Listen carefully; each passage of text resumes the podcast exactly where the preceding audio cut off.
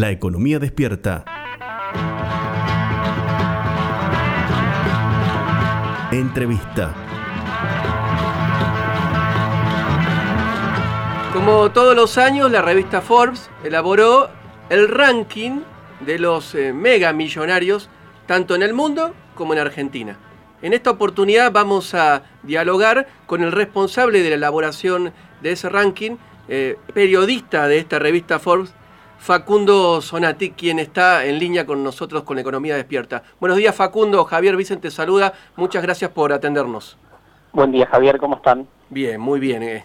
Gracias por este tiempo. Eh, la verdad que es, muy atractivo siempre el ranking que elaboran desde la revista Forbes, porque uno se entera eh, quiénes son los mega millonarios y cómo les, ido, les ha ido a lo largo del año. Y este año, eh, o el año pasado en realidad, es particular por la pandemia. Sí, ¿Qué encontraste, Facundo? Sí, a ver, la, la particularidad o la gran paradoja que se da es que en el peor año de la historia económica reciente del planeta Tierra, los ricos son más ricos que nunca antes, digamos. Tienen una fortuna mucho más grande que la del 2019 y eso tiene una explicación, digamos. Eh, el ranking a nivel mundial sumó en el 2020 660 nuevos billionaires. ¿Qué son los billionaires para Forbes? Eh, la versión americana, digamos, la versión global, son aquellas personas que acumulan al menos mil millones de dólares de patrimonio personal. Bueno, ese número de personas creció más de un 20% el último año y la fortuna acumulada por estas personas creció 5 billones, con B, 5 billones de dólares, algo así como 12 veces la economía argentina, el PBI de la República Argentina. Eso es lo que acumularon solo el último año estas 2.775 personas. ¿Qué explicación se encuentra detrás de esto? Bueno, como te decía, es una paradoja porque en gran medida a partir de lo que fue la mega emisión de dólares que hizo el Tesoro de los Estados Unidos, pero también las grandes economías de Europa y el resto del mundo, de hecho acá en la Argentina también hubo una emisión récord de pesos, para justamente paliar la, crisis y salir rápidamente de lo que fue la, la Gran Depresión del 2020, bueno, todos esos dólares, que para que la gente dimensione, hoy en el planeta Tierra uno de cada cuatro dólares que circulan fueron emitidos el año pasado. Uno de cada cuatro. Entonces, toda esa masa de dólares terminó en gran medida en los Estados Unidos en manos de nueve de cada diez familias americanas a través de un paycheck, de unos cheques que giró el Estado para que las familias salgan de esa crisis. ¿Cómo se conecta esto con los más ricos? Bueno, gran parte de ese dinero no fue directamente al consumo, sino que terminó como ahorro invertido en el mercado de capitales.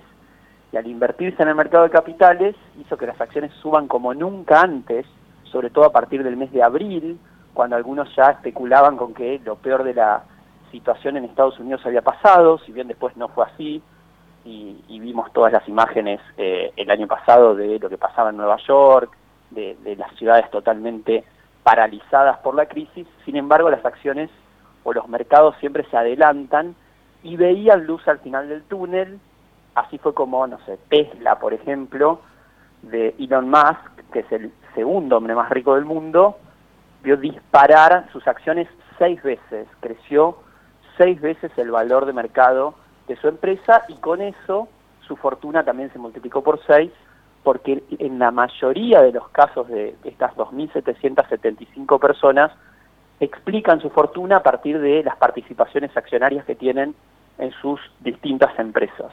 Es decir, para, un poco en resumen, eso es lo que pasó el último año. Una gran paradoja que en el peor año económico de la historia mundial, reciente por lo menos, los ricos son más ricos que nunca. Eh, te decía Facundo, estamos dialogando con Facundo Fossati y la revista Forbes. Sí, acá vemos un desenganche que hay entre la economía real muy fuerte con respecto al mercado financiero, en definitiva. Exactamente. Sí, en realidad lo que especulan en el mercado apuestan, digamos, a enormes empresas de perfil más bien tecnológico, como Amazon, como Apple.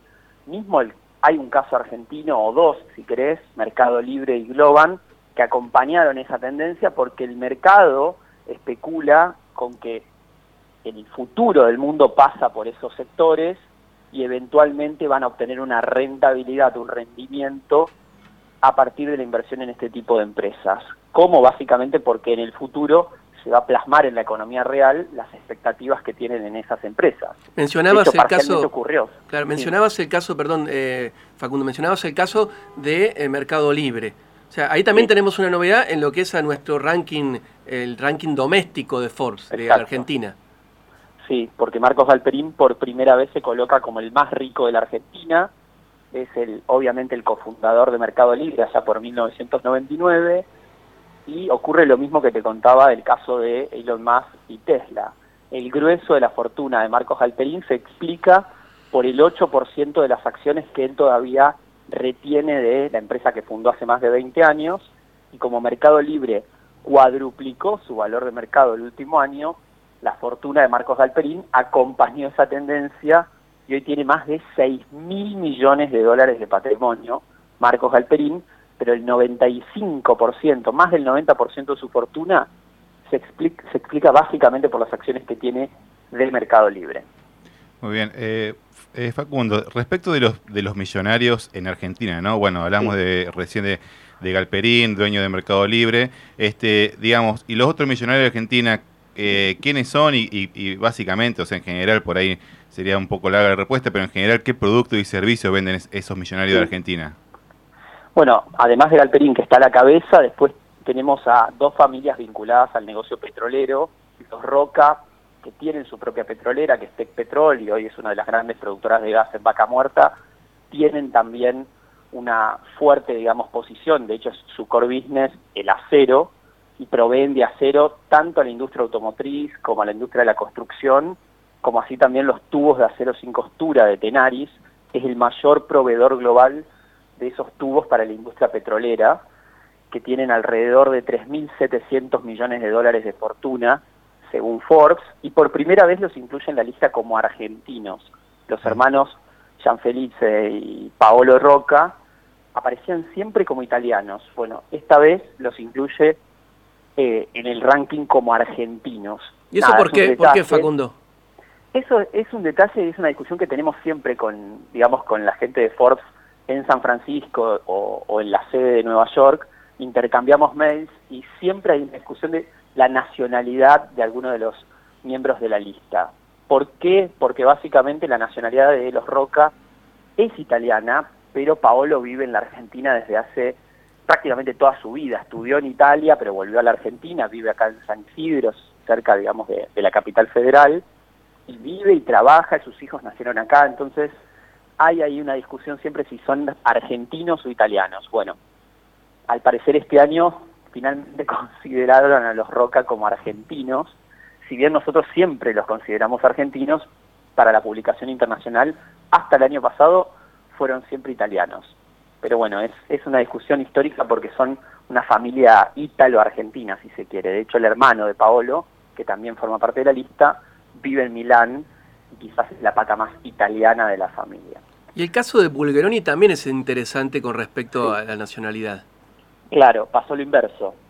Lo colocaron por primera vez en Uruguay y esto tiene que ver también con que muchos empresarios argentinos terminaron sacando la residencia uruguaya en los últimos años, pero también es paradójico porque Marcos Galperín vive en Montevideo, por ejemplo, en Uruguay, y sin embargo aparece como argentino. Y eh, el caso de Bulgeroni, que si bien vive en Buenos Aires, pero en realidad pasa gran parte del año viajando por las distintas ciudades del mundo, pre-pandemia todo esto, ahora lo ubican en Uruguay. Entonces, son detalles de, la lista que ocurren en otros países, o sea, pasa con los eh, residentes de Brasil, pasa con Colombia, que tiene solo dos mil millonarios según Forbes, y si rastreas la lista, hay un montón de colombianos viviendo en Mónaco, en Estados Unidos. Entonces, en ese sentido son algunas cuestiones que yo tomo como, nada, detalles, pero pueden llegar a confundir sobre la cantidad de miembros que tiene cada país. Y por ejemplo Uruguay, que nunca tuvo un miembro en la lista, ahora figura con un, empresario argentino que es Bulgeroni, que es el tercer hombre más rico de la Argentina si hacemos la lista doméstica, digamos. Pedro Bulgeroni, que Alejandro Pedro Bulgeroni, que es el dueño de Action Energy y de Pan American Energy, y es la petrolera verticalmente integrada privada más grande de la Argentina, que tiene alrededor de un sexto del mercado de combustibles. ¿Hay alguno en esa lista de los argentinos mega millonarios a los que les haya ido mal en el 2020? Bueno, Roemers, de los laboratorios tan famosos, no solamente son dueños de Roemers, tienen muchísimas otras firmas, pero su, su book insignia es Roemers, perdió 200 millones de dólares según la publicación eh, internacional. Nosotros hacemos ahí un trabajo para la, versión americana y ellos en realidad eh, la, explicación que dan de esta pérdida de, fortuna tiene que ver más con la realidad de la Argentina, de las sucesivas devaluaciones y, demás, que hacen que el valor de mercado de Roemers se vea eh, depreciado, digamos, con respecto al año anterior y por eso perdió dinero. Pero también, todo esto es una foto, ¿cómo decirlo?, difusa las fortunas en el mundo. ¿Es lo más cercano a la realidad que tenemos? Sí, pero no quiere decir que en la práctica realmente perdió 200 millones de dólares, es decir, perdió en base a la evaluación que se hace de la compañía principal que tiene la familia. Pero sí sería el único caso que tenemos de los seis apellidos argentinos que figuran este año en la publicación internacional, es el único que se muestra con una pérdida patrimonial. Ya vimos tres. ¿Cuáles son los otros tres apellidos que figuran en la publicación internacional de Forbes? Eh, repasamos entonces. Galperín, Roca, Bulgeroni, que acabo de mencionar, Roemers. Arriba de Roemers aparece Gregorio Pérez Compán, que es probablemente el apellido más icónico de, entre los ricos de la Argentina. Todo el mundo creo que desde que somos chicos escuchás, ¿qué te crees? Sos Pérez Compán. O sea, se incorporó hasta como ese latiguillo de la, la, gran fortuna argentina. ¿Por qué? Porque fue el primer argentino en figurar en Forbes allá por mediados de la década del 90. Fue el hombre más rico de la Argentina durante muchos años y también era uno de los más ricos de América Latina en ese momento. Estaba incluso hasta cerca de Carlos Limelú, que es el hombre más rico de América Latina, un mexicano. Bueno, en la década del 90 tenían fortunas similares. Pérez Compán tiene hoy 2.400 millones de dólares. También hubo una corrección a partir del trabajo que hicimos nosotros en la Argentina, porque figuraba siempre con bastante menos dinero, porque Forbes no incluía la herencia que él adelantó a sus siete hijos. Y logramos convencerlos en la publicación internacional de que esta vez la fortuna de los hijos se incluye en la familia. Por eso ahora figura como Gregorio Pérez Compán y familia y tiene 2.400 millones de dólares. Eh, es otro de los que integra la lista, digamos, de Forbes y es dueño, todo el mundo debe conocer, Molinos Río de la Plata, Blanca Flor, Luchetti, Matarazo, Cocinero en, en, aceites, o sea, tiene un montón de marcas muy, muy icónicas también en las góndolas de, todos los supermercados. Tengo una pregunta así de un poco como de chusmerío, porque la verdad que se presta para el chusmerío esto. ¿Alguna vez te pasó, Facundo, que cuando elaborás el ranking, algunos de estos megamillonarios o algunos allegados a los megamillonarios no estén conformes con el lugar en el que les ha dado la lista? Pasa más de lo que ustedes creen, sí, todos los años. De hecho, ahora nosotros estamos ya trabajando en lo que va a ser la lista local que sale en junio o julio, donde analizamos a los 50 más ricos y quizás este año va a haber una sorpresa porque van a aparecer los 100 más ricos de la Argentina, los 100 apellidos más ricos. Pero sí nos pasó en muchísimos, en muchísimos casos de gente que dice, no, no, pará, te olvidaste que yo tengo una empresa en los Estados Unidos que vale 150 millones de dólares, así me tenés que subir el patrimonio ha pasado, ha pasado también de gente que quería aparecer en el ranking internacional. Y nosotros les, les explicábamos que en base a la evaluación que hacíamos de sus activos y auditado o chequeado, digamos, con economistas y con gente especialista en evaluar empresas, no nos daba la cifra que ellos que, ellos nos decían, de hecho nos mostraban sus balances y todo y querían ellos querían figurar en el ranking internacional.